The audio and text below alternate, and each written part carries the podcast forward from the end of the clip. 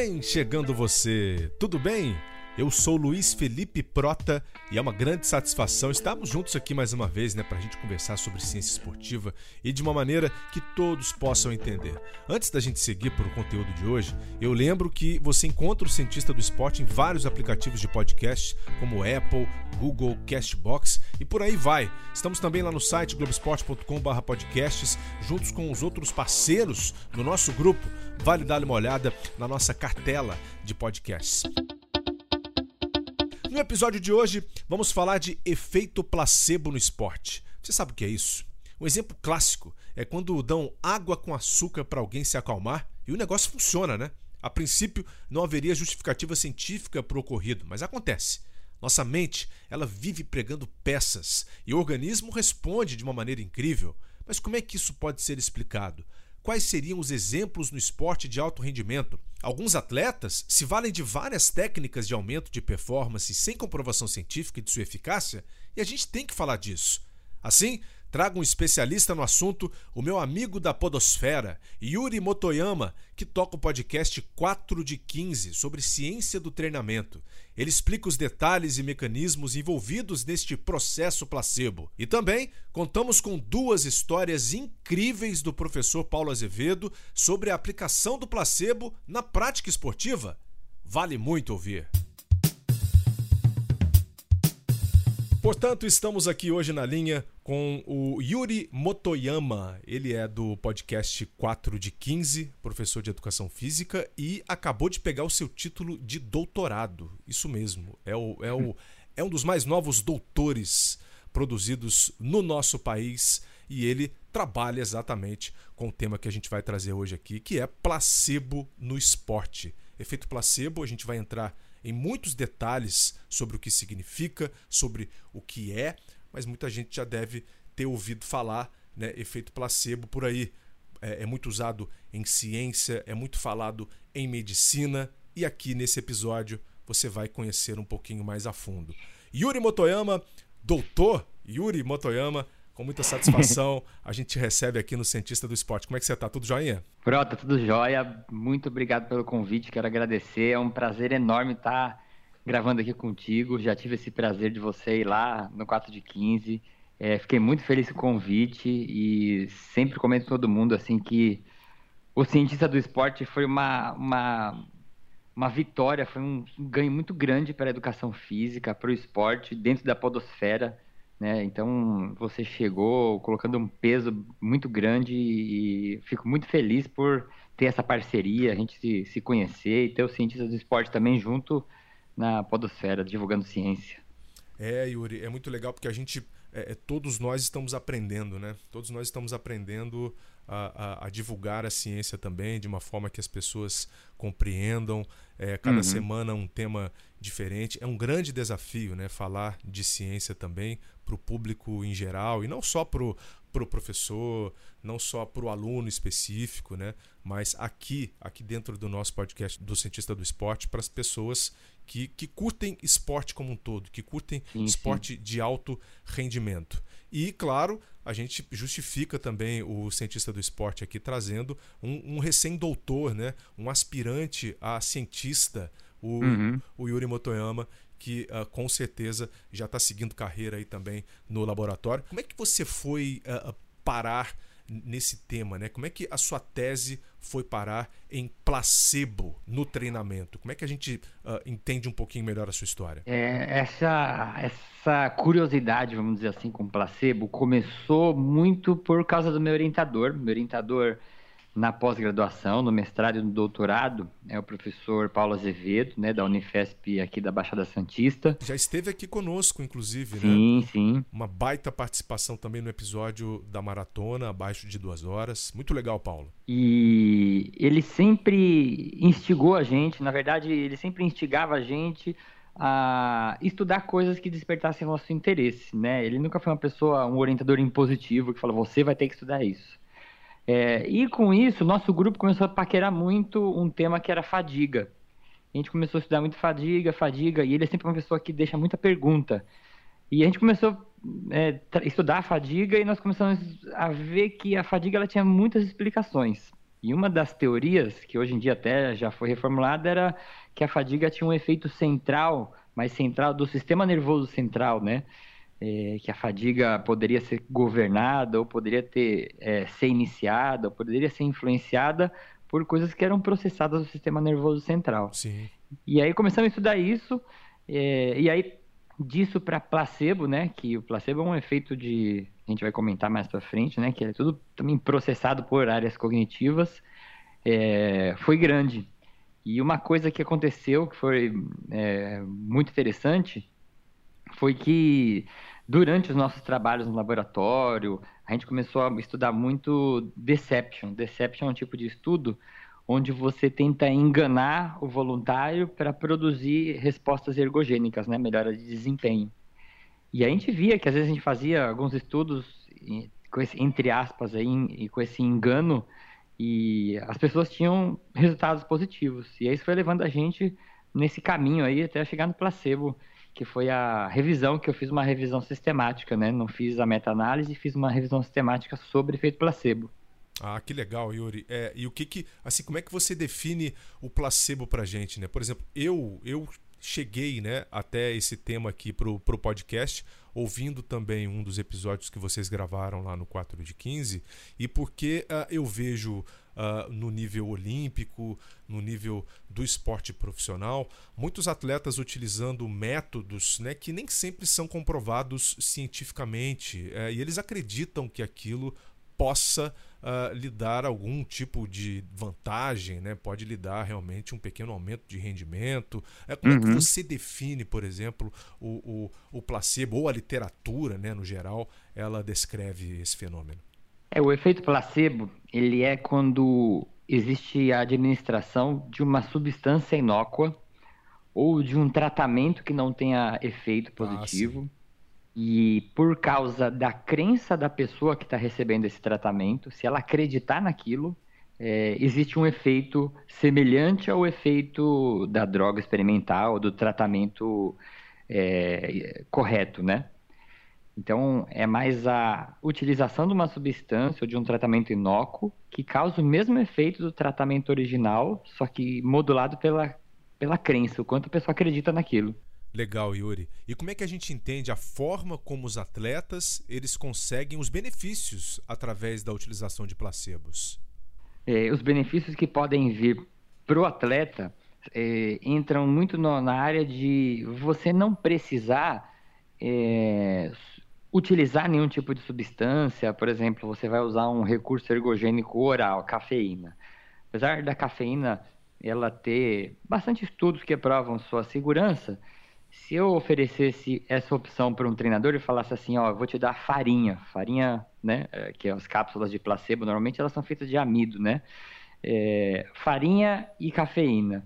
O que, que, você acha que é menos danoso, menos arriscado, né? Porque cafeína às vezes pode ter alguma alteração é, cardiovascular, pode, pode ter algum efeito dependendo da dose, não esperado, a pessoa às vezes é mais sensível à cafeína, né? E aí a farinha entraria como um, um substituto bom.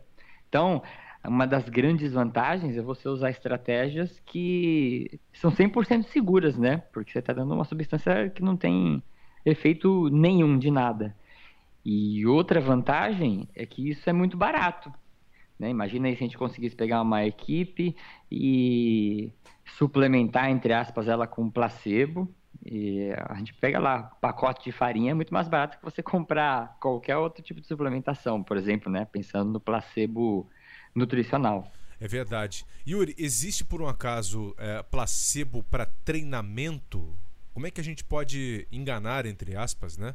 Uma pessoa de que ela está fazendo um exercício, mas na verdade uhum. ela não está fazendo carga, não está pegando uhum. a, a, a, a, intensidade né, devida dentro daquele treinamento que você propõe? Então, em pesquisas, eles sempre eles tentam fazer treinamento placebo. Então, por exemplo, tem um trabalho que até é um trabalho que entrou na minha revisão, que eles deram treinamento de musculatura respiratória. Aí eles deram treina, o treinamento com regulação da pressão né, inspiratória, com a regulação correta. Um treinamento com uma regulação de pressão bem baixinha, que seria, entre aspas, o grupo placebo, é, e um controle. Só que o problema de você fazer placebo de treinamento é que é muito difícil de você enganar a pessoa. Que aí você imagina um atleta que está acostumado a treinar e está acostumado a treinar com cargas altas. Ele tem a percepção de esforço, né? É, então. Ele vai saber que você está fazendo uma carga menor, que tem uma coisa estranha ali. Fala, poxa, que treino é esse que não estou fazendo esforço nenhum, né? Sim, perfeito. Então aí a gente já entra em alguns problemas que o placebo apresenta para aplicabilidade prática, né, no, no âmbito esportivo. É, é difícil de você enganar o atleta, né, dessa maneira, sim. Mas como é que está a ciência em relação a isso? Quando a gente olha, uh, por exemplo, para o número de trabalhos, né, vêm sendo publicados. Você tem como destacar um para gente assim que foi uh, de boa significância dentro do meio científico, com a utilização uh, de substância mesmo, ou mesmo um treinamento uh, que tenha impactado em atletas, por exemplo, que a gente pode trazer aqui para o nosso podcast? E tem um trabalho com ciclistas também que é bem interessante, que eles pegaram é, dois grupos de ciclistas e deram cafeína para os dois. Só que falaram assim, ó, é, esse grupo aqui está dividido, a gente vai dividir, uma parte vai receber cafeína, uma parte vai receber é, placebo, né? E aí eles, os ciclistas souberam que eles estavam recebendo placebo, outro grupo soube que estava recebendo cafeína.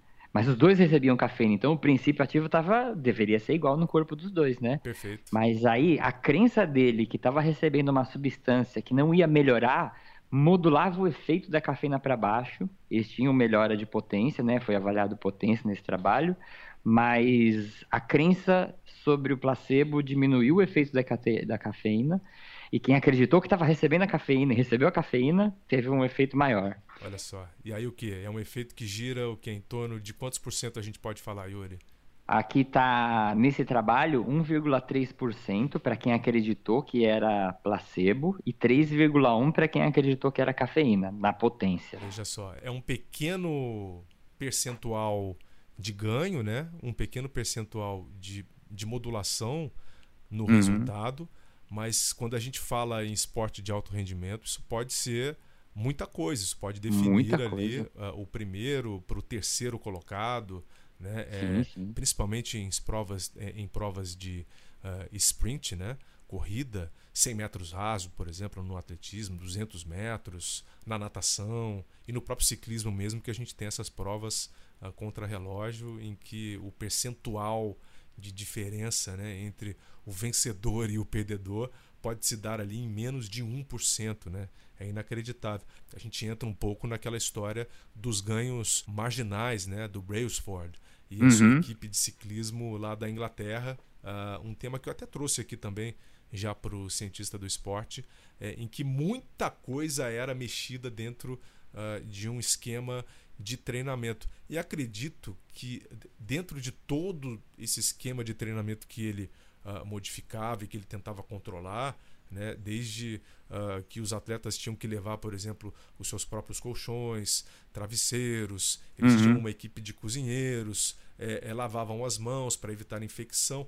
Muita coisa por trás disso também poderia induzir um efeito placebo nessa equipe a longo prazo, né? já que o trabalho que eles fizeram foi, foi muito uh, uh, robusto e os resultados estão aí desde 2004. Uma coisa que tem no efeito placebo, né, que você pode estudar as causas que poderiam influenciar na magnitude de um efeito placebo.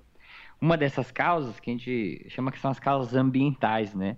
Então, a ritualística que está envolvida, que você cria dentro de, um, de uma sequência de costumes ou de uma sequência de procedimentos, isso tudo pode é, fortalecer a crença daquela pessoa de que ela está descansando bem, de que ela vai acordar melhor, recuperada, se ela né, trouxer o colchão dela de casa, por exemplo, se ela dormir certinho naquele horário, né? Tudo isso é, pode modular o efeito de alguma de um treinamento, de uma sessão de treinamento, de uma temporada, que essas são as causas ambientais. É aquele que a gente chama de síndrome do jaleco branco, não é? Que você Sim. vai no hospital que o paciente olha arterial. e ele já é. se assusta, né?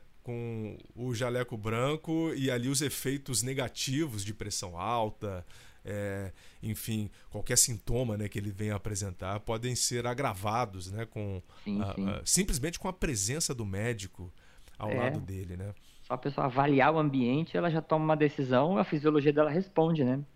Perfeito. Então, aí a gente entra num outro ponto, Yuri. É, é, até que ponto o, o efeito placebo ele depende disso, né? Do meio. Ele depende é, das pessoas que estão em volta administrando esse tratamento, treinamento barra é, substância, né? É, até uhum. que ponto a ciência ela, é, ela entende a influência do meio no placebo?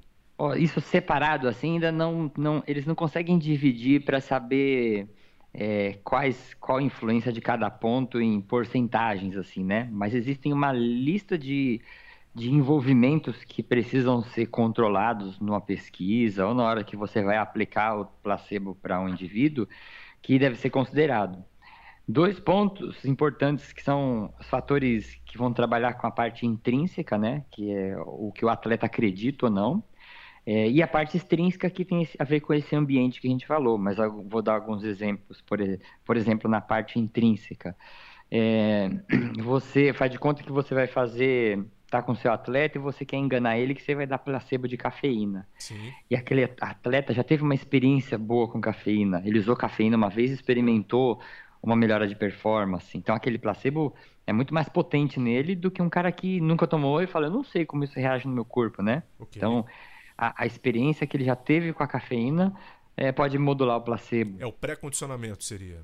Sim. Outra coisa que acaba entrando no meio desse intrínseco extrínseco, mas ah, faz de conta que o seu treinador vai dar para o atleta é, um placebo. E ele fala assim, ó, isso aqui é uma substância muito forte, que ela pode fazer você melhorar, e aquela relação de confiança entre treinador e atleta, e o cara fala, não, se ele falou que eu vou melhorar, é, vou melhorar, né? E aí, é, a relação que eles têm pode também fazer a pessoa que está oferecendo, se ela tem um nível de confiança muito grande o atleta no, no, no treinador, isso pode influenciar na magnitude do placebo também. Olha só, é a crença, né? É essa, essa confiança, esse laço é, estreito na qual a pessoa estabelece com a pessoa que está administrando aquele tipo de, de tratamento. Parece que tem um, um, um, estudo, ou alguns estudos, né? Que dizem que é, um remédio para dor, por exemplo, ele pode uh, di, diminuir né, uh, o, o, ele pode ter diminuído o seu efeito em cerca de 50% quando são entregues por uma máquina, né? Quando você não sim, tem um, um, enfermeiro, um médico, o simples fato de você tirar essa, essa pessoalidade, né, é, é, é, esse lado humano também do medicamento, você já causa ali um, um efeito negativo, que tem até um, um nome dentro da ciência, não é, Yuri? É, quando a crença sobre um tratamento, ela vai no sentido é, ao contrário, né, negativo, vamos usar a palavra, que eles chamam de efeito nocebo. Nocebo é quando a pessoa tem uma crença de que aquele, aquela intervenção que ela vai usar, ou aquele remédio que ela vai usar, possa piorar ela. Então ela toma, é, o corpo consegue produzir reações fisiológicas e fazer ela sentir mais dor, por exemplo, né? Tem estudos de placebo tem muito com dor, né? Na verdade, dor foi um dos principais mecanismos a ser estudado pela medicina com placebo. Então tem muito estudo.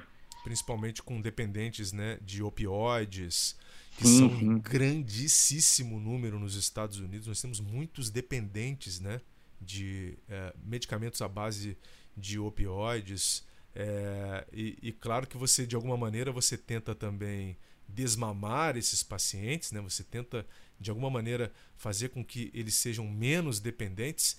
E o placebo ele entra também nessa história, né? para que você tente usar, por exemplo, um outro, uma outra substância que não tenha aquele princípio ativo uh, da morfina, por exemplo, no caso, uhum. dos opioides em geral. Mas a gente entrando um pouco mais a fundo agora no cérebro, Yuri, porque eu achei legal isso que você falou, que tudo depende muito dessa parte cognitiva também, né? A pessoa uhum. ela precisa entender o que ela está ingerindo, o meio em que ela está e a proposta daquele medicamento, certo? Uma pessoa que não tem consciência, por exemplo, é difícil uhum. você avaliar um efeito placebo, certo? Até porque ela sim, não vai sim. ter conhecimento daquilo que está acontecendo. É, em nível cerebral, como é que a gente avalia né, esses mecanismos? Como é que a gente pode chamar e conceituar esses mecanismos psicobiológicos uh, do placebo? O que eles estudam muito, por exemplo, é a parte cognitiva do que a pessoa, do que ela entende ou do que ela não entende, isso também é bem é, nebuloso na literatura científica. O que eles conseguem ver muito é, por exemplo, a pessoa está sendo influenciada por um placebo de dor, e assim que ela recebeu influência pelo placebo de dor, seja por uma droga, seja por uma massagem, é, o sistema nervoso dela assim, começa a produzir opioide, endorfina, encefalina, instantaneamente assim que ela entra em contato com aquilo, né? É, então, esses, a cognição, como você falou, né, a crença, ela tudo vai girar em torno dessa, dessa chave central. E aí, se o organismo, vamos dizer assim, tiver condições de simular a resposta fisiológica daquilo no corpo, ele, ele, se ele tiver condições, né? Porque vamos imaginar que tem coisas que nem placebo a gente não conseguiria, não conseguiria fazer um placebo para, por mais que a pessoa acredite que possa fazer um placebo para ela triplicar a altura do salto dela em uma semana, entendeu? Aí já isso foge de, do escopo fisiológico, né? É, o improvável, né? Ele fica muito distante realmente. Então a gente pode dizer, Yuri, que o placebo, ele, de uma certa maneira, precisa de pés no chão? Sim, precisa ter pé no chão. Por exemplo, dois exemplos que são muito engraçados. Meu orientador, ele treinava uma equipe de basquete em Bauru, quando ele trabalhava com, com treinamento, e tinha um, é, uma, uma estratégia que ele usava de placebo dentro do contexto esportivo, que ele fazia assim. Então espera aí só um instantinho, Yuri. Já que você levantou essa bola, vamos deixar o próprio Paulo Azevedo contar essa história aqui pra gente, pessoalmente? Por que não? É uma história muito bacana. Fala aí, Paulo! Fala, Prota! Fala Yuri, um grande prazer estar aqui com vocês novamente.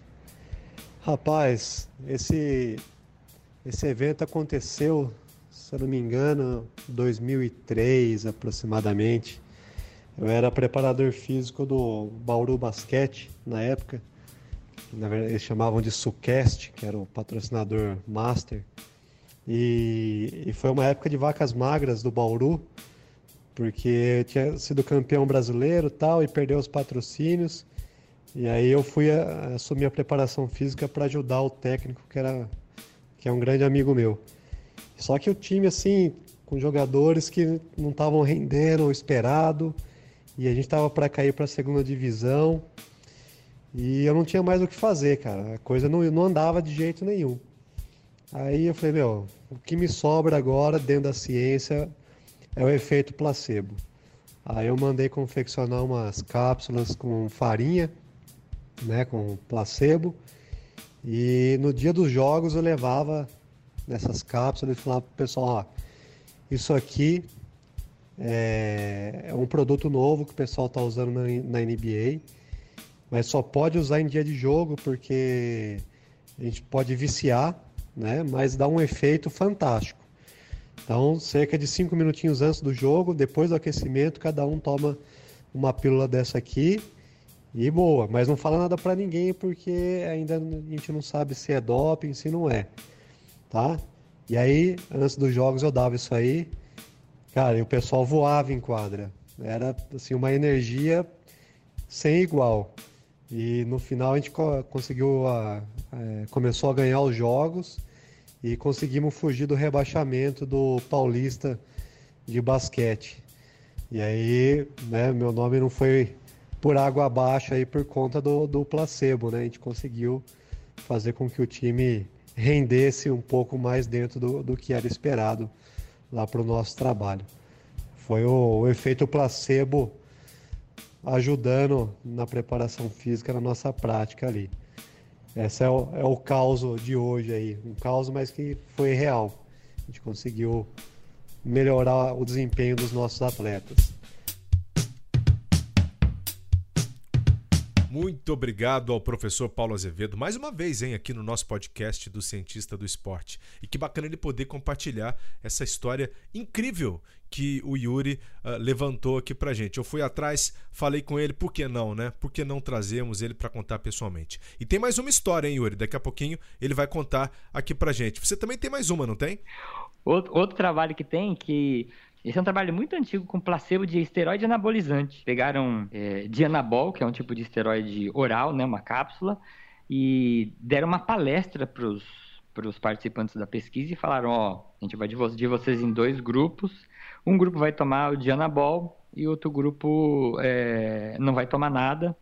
É, o Dianabol, para o grupo que for tomar, ele é um esteroide anabolizante, tem tal efeito, melhora a força, acelera a recuperação muscular e tarará, tarará, tarará. E nesse trabalho, eles não deram Dianabol, né? Eles deram placebo. Okay. E eles tiveram aumentos no ganho de força de 8 até 18% na que força. Isso? No período de quatro semanas. Inacreditável, hein? Muito, muito grande. Um trabalho muito é antigo, mas é muito é, citado. Mas você está vendo como se você. O contexto, se você mexer a crença da pessoa, é, o cérebro dela responde e se ele tiver condições, ele produz as alterações no corpo, né? Claro. Mas aí a gente esbarra também num outro ponto, né, dentro do esporte, que é a ética. A ética, a ética esportiva, uh, o princípio olímpico, né, de você de você trabalhar com honestidade, né, deixar uhum. tudo claro, de uma certa maneira, você estaria né, enganando os seus atletas, certo? Você sabe que você não está enganando de uma forma negativa, né? Você está querendo uh, ludibriar os seus atletas para que eles melhorem na performance. Acho que entra esse problema ético também, quando a gente traz isso para o mundo esportivo, que pode até ser uma barreira para que isso seja divulgado, pulverizado de uma forma maior. Ou não? Ou isso pode é... passar batido, Yuri? Eu vejo esses problemas éticos, acho que a maior dificuldade para você usar placebo no âmbito esportivo. Porque imagina que faz de conta que você é meu atleta. E aí eu falo assim, pô, eu vou. É uma competição importante pro Prota e eu vou dar um placebo para ele.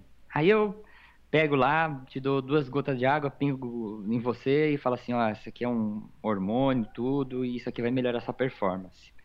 É, aí eu tenho um conflito ético que é, é ou eu nunca te vou te contar isso e eu vou permanecer, vamos dizer assim, o resto do nosso relacionamento como treinador e atleta, eu vou te tá essa marca que eu te traí tua confiança, né? Te enganei.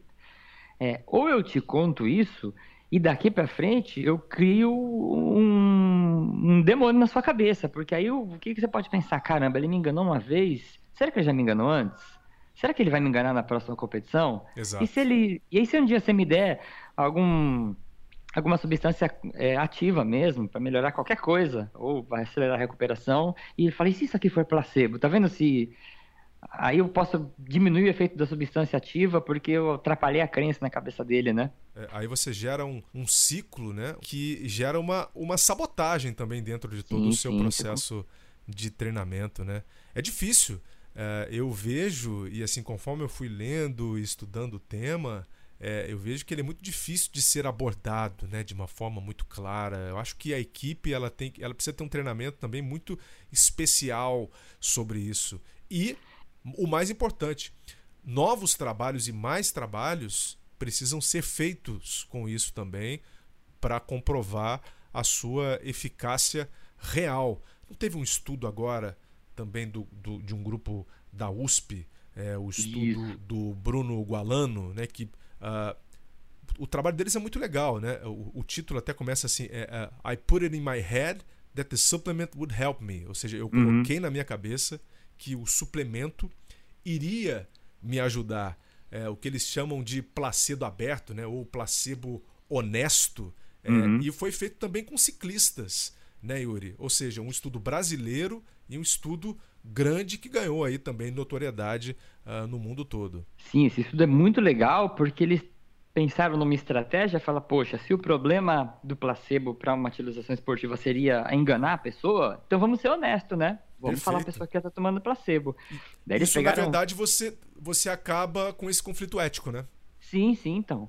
E, e eles pegaram 44 ciclistas, mulheres, e fizeram um teste contra relógio de um quilômetro. Só que eles deram, eles fizeram uma palestra de novo, né? Modulando a crença da pessoa, falando, ó, oh, gente, você, você, você e você vão tomar placebo. É, e vocês não vão tomar nada. Vocês vão tomar placebo. Placebo é uma substância que não tem efeito nenhum. Abrir o jogo para todo mundo. Só que, é, e eles davam isso dentro dessa aula, né, tipo uma aula explica, explicativa. Só que o placebo, eles falavam assim, é, tem na metodologia, você não precisa nem acreditar. só o fato de você tomar, o seu corpo já re responde automaticamente antes de você montar uma crença, né? Então as pessoas tomavam placebo com essa informação, meu, eu vou tomar placebo e meu corpo vai responder mesmo acreditando ou não, né? E elas tiveram uma redução em 0,7% no tempo para completar a distância de 1 km e aumentaram 5% a potência no pedal. Sensacional. Tomando placebo e sabendo que estava sendo enganado, entendeu? Perfeito. Isso aí abre muitas portas, né? Pra, pra, agora para essa parte esportiva, porque ali jogou limpo, né? É, é, o lado positivo, quando você explica o lado positivo para o cidadão, né? Ele, ele compra aquilo de uma forma inconsciente, né? É, o corpo, agora, como uhum. o corpo responde a isso, é que eu gostaria de entender em detalhes, né? Como é que o seu organismo, como é que o músculo, porque a gente não tem só reações cognitivas, psicológicas, nós temos reações em alguns casos é, químicas, biológicas, genéticas, né? Que inclusive é o próximo passo do estudo de, uh, desse grupo também, né, que é avaliar como que a genética pode estar sendo modulada por trás disso tudo. Umas indicações que a gente tem muito fortes que são assim, o placebo com resultado ergogênico, né, para melhora de performance, tem dois pontos que muitos artigos batem, chegam, esbarram nessa mesma conclusão. Um é aumentar a sensação de prazer dentro da atividade. Parece que a, aumentar a sensação de prazer é, tem uma repercussão geral é, no organismo, maior ativação do córtex motor, maior produção de força, de potência. E outra variável é a percepção de esforço da pessoa. A pessoa perceber menos esforço, né, a percepção subjetiva de esforço dela, que é um teste que eles usam, uma variável psicométrica, é, a pessoa perceber menos esforço, parece que isso também ajuda em um efeito placebo. Então, Muitos estudos eles vão estudar e esbarram nesse, nessas duas variáveis: aumentar a sensação de prazer e diminuir a percepção de esforço. Sensacional. Olha, é realmente um mundo, um mundo fascinante, né? Que a gente observa agora de perto aqui no Cientista do Esporte. Com certeza é um tema que iremos revisitar também num futuro muito próximo, porque é, entra Olimpíada, sai Olimpíada, entra Mundial, sai Mundial a gente continua vendo, por exemplo, atletas utilizando de técnicas, como eu falei no começo, técnicas que não têm comprovação científica né, de seus efeitos. Uhum. É, essas técnicas, quando elas não têm comprovação científica, elas se enquadram nesse quesito placebo também, Yuri? Sim, sim. Por exemplo, é, eu estava vendo um artigo aqui que era sobre. Era uma revisão sistemática sobre kinesiotape né? É, o kinesiotape são aquelas fitas né, que os atletas usam uh, no músculo, eles acreditam que isso pode uh, estabilizar mais o músculo, é, é, que você pode estabilizar articulações, que pode diminuir dor, né? E alguns até têm realmente o um relato disso. Os fisioterapeutas usam bastante né, na sua prática diária. E aí, a, os questionamentos que eu faço, né, olhando aquela revisão, é, a revisão é uma meta-análise, né? Então, ela fez uma revisão sistemática e, e fez a meta-análise dos dados e ela mostrou que o kinesiotape tem efeito para redução de dor lombar. Só que aí ela comparou os grupos experimentais com controle. Então, o controle normalmente, né, é, não está não tá definido se é um controle placebo. Geralmente, o controle são pessoas que não usaram técnica nenhuma. Sim. E aí não dá para a gente saber se kinesiotape teve um efeito ou se ele teve um efeito que foi placebo, porque em um trabalho, um ensaio clínico randomizado, que aí eles fizeram essa responder essa curiosidade, comparavam a kinesiotape com controle e placebo com controle. Os dois diminuíam a dor e os dois não eram diferentes entre eles, entendeu? Entendi. Então a gente pode falar que provavelmente o efeito todo foi placebo, né? Sim, sim. É, aliás, é, os estudos, né, quando a gente olha para para os estudos científicos, e nós temos muitos estudos publicados, uh, até o nosso ouvinte, o nosso assinante, pode procurar também alguns deles no PubMed, né, que é a maior central de artigos uhum. publicados na área médica, na área biológica. É, tem muita coisa lá. Só que o problema é assim, é como você uh, analisa cada estudo, né? Como cada Sim. estudo ele, uh, ele foi preparado, ele foi conduzido, a metodologia. e, e o kinesiotape, que a gente vê, por exemplo, muito na NBA também. Né? O, uhum. James Harden é um atleta que vive com um problema no ombro, o ombro direito dele. Né? É um problema. É, e aí o que, que acontece? É, o ombro esquerdo. É um problema. O que, que acontece? Ele usa o kinesiotape. O uhum. fisioterapeuta dele, que também não bate o martelo se aquilo traz um, um certo diferencial no resultado final, é, ele usa. Ele usa porque o James Harden pede. Porque sim, o James sim. Harden, ele diz que ele acredita que aquilo funciona. Então, partindo disso, você tem ali uma crença, né? como, como você falou muito bem, como você definiu pra gente, e você tem a técnica sendo usada. Ele acredita que aquele resultado acontece e de fato deve acontecer com James Harden, porque ele usa tanto tempo já, o Yuri, que não é possível.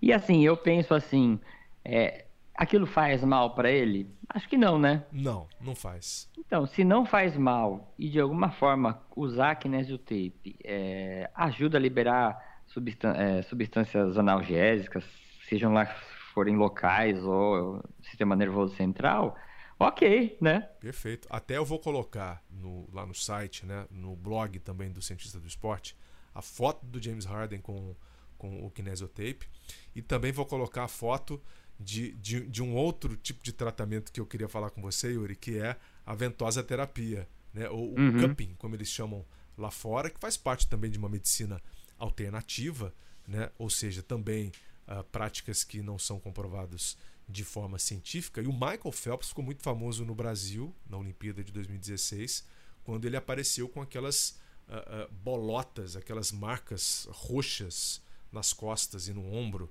depois de ter sido submetido a esse tipo de tratamento. Né? Ganhou o mundo, inclusive, essas imagens. É, e aí veio à tona o, a ventosa terapia, que entrou aí no escopo da, das discussões de programas esportivos, programas de fofoca. Todo mundo queria saber o que, que era isso. Né? Agora, a gente está falando do Michael Phelps, o maior nadador de todos os tempos. O maior nadador de todos os tempos, Yuri. É, a gente volta naquela história dos ganhos marginais. Tudo bem, o James Harden acredita, o, o, Michael Phelps também acredita. O Michael Phelps já ganhou prova, por exemplo, por um centésimo de diferença. E usando técnicas que também não são comprovadas cientificamente. Uhum. Isso pode ter sido, vamos dizer, o, né, o pulo do gato para ele ali naquele momento. E no, no âmbito esportivo, eu acho que a gente tem que considerar todas essas coisas e usar essa régua, assim. É, vai ser prejudicial? Não vai ser prejudicial. Ele acredita, se ele acredita e tem efeito, né? Yuri, outro ponto também que a gente não pode deixar passar aqui é, são os suplementos né, alimentares que estão aí no mercado, são milhares de suplementos, mas poucos usam substâncias ativas que realmente trazem efeitos ergogênicos. Né? A gente pode contar aí cinco, seis substâncias que talvez tenham uhum. efeito realmente comprovado né, na performance atlética.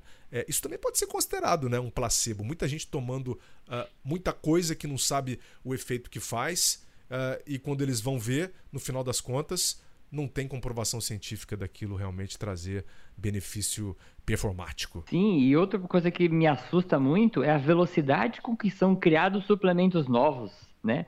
Então as pessoas, além de, de desses suplementos mais tradicionais, alguns não terem comprovação científica, e eles inventam um extrato de alguma coisa que para ter testes, né? Vamos imaginar que a gente precisaria de uns, pelo menos uns três anos para isso ser é, validado. E as pessoas já começam, já comercializam, já vendem e assim, há anos luz de aquilo ter algum resquício de nem experimento com animal, por exemplo, tem ainda, né?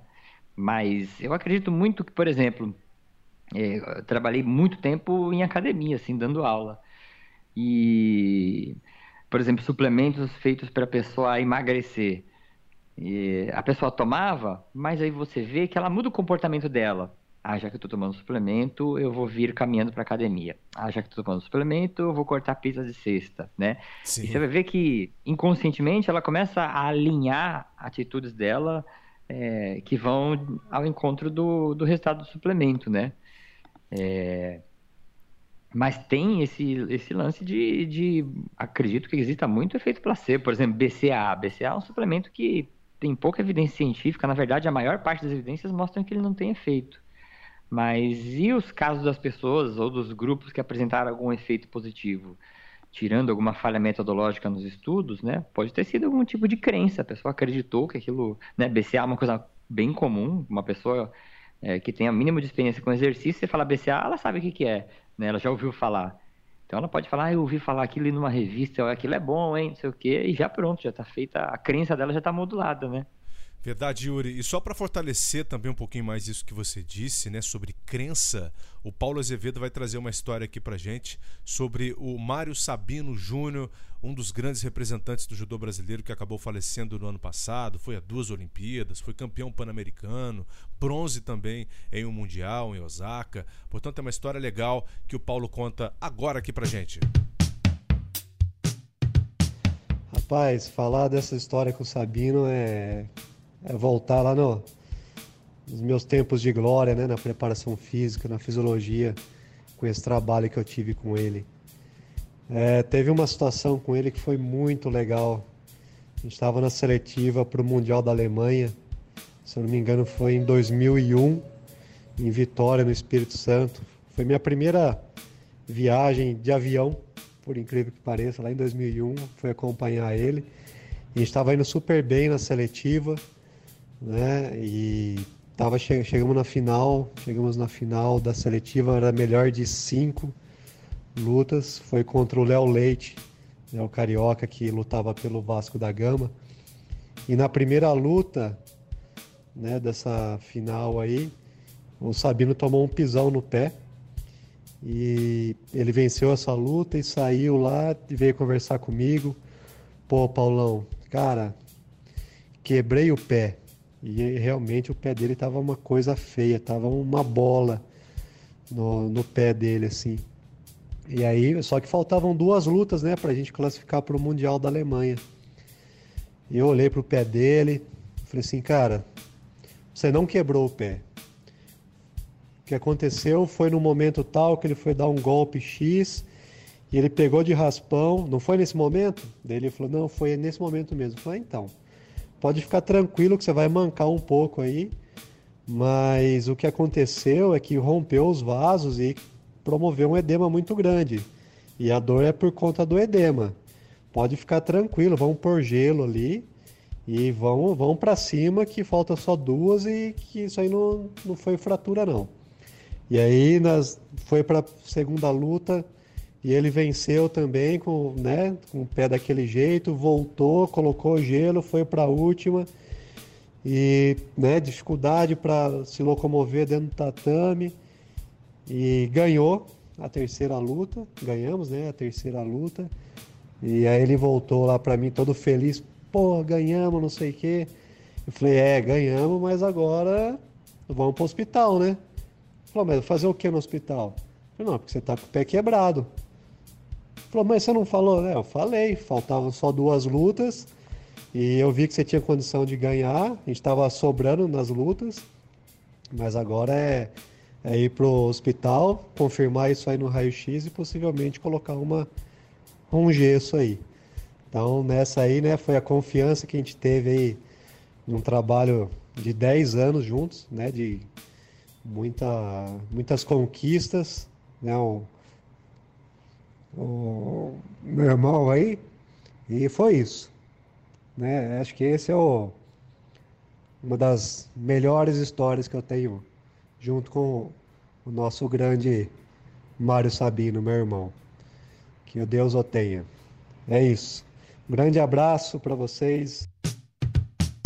Valeu, professor Paulo, nitidamente emocionado né, com essa história que viveu ao lado grande Sabino e fica aqui o registro também uh, dessa história em um momento muito importante né, em que ele precisava de uma ajuda e que foi providencial. Não vamos esquecer de Mário Sabino. O, uhum. Yuri, muito legal aqui esse papo. Acho que a gente abriu uh, a cabeça de muita gente, tá? É, acho que muita gente, eu inclusive, uh, não entendia também muito sobre o assunto. Fui atrás conversando com você aqui, eu pude compreender muito melhor como funciona mesmo uh, o placebo.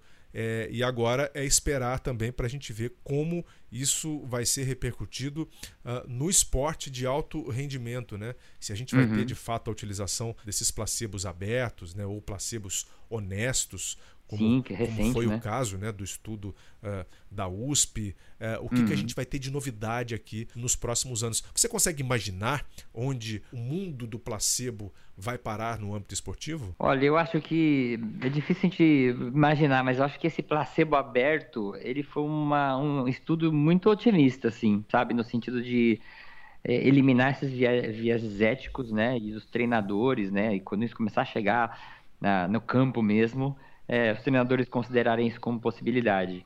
É, hoje, se você me perguntar, eu acho que, é, no sentido desse placebo aberto, eu acho que é uma, pode ser uma coisa que possa ser bastante utilizado no, no futuro para o esporte. Maravilha. Yuri, a gente vai encerrando aqui então o nosso episódio de hoje. Queria que você falasse um pouquinho do, do seu podcast também, uh, do 4 de 15, que eu acompanho. Como é que as pessoas podem te achar? Vende seu peixe aí pra galera. Legal, obrigado então de novo, Prota, pela, pela, pelo convite, pela participação. Eu tenho, junto com o Renê e com o Gilmar, um podcast de divulgação científica na parte de educação física, né, de ciência do treinamento, que chama 4 de 15, 4D com letras, 15 com número. É, se você escrever 4 de 15, do jeito que eu descrevi no Google, você acha, a gente tem Instagram, nós temos um blog, é, pode achar também no Spotify, no Deezer ou no agregador de podcast que você usa. Tá aí. E quem quiser também saber um pouquinho mais sobre placebo, pode achar o, o Yuri Motoyama aí nas redes sociais. Quem quiser tomar placebo também é só procurar ele, tá? Quiser ganhar um pouquinho qualquer. Eu vou começar que que a vender placebo aqui. O que, que você quer ganhar? É só você imaginar e ligar pro Yuri que ele tem uma solução para você. Vai ser o placebo aberto comercializado. tá ótimo, Yuri. Muito obrigado, hein? Até a próxima, então. Valeu. Muito bem. E assim terminamos o nosso episódio número 19 do Cientista do Esporte.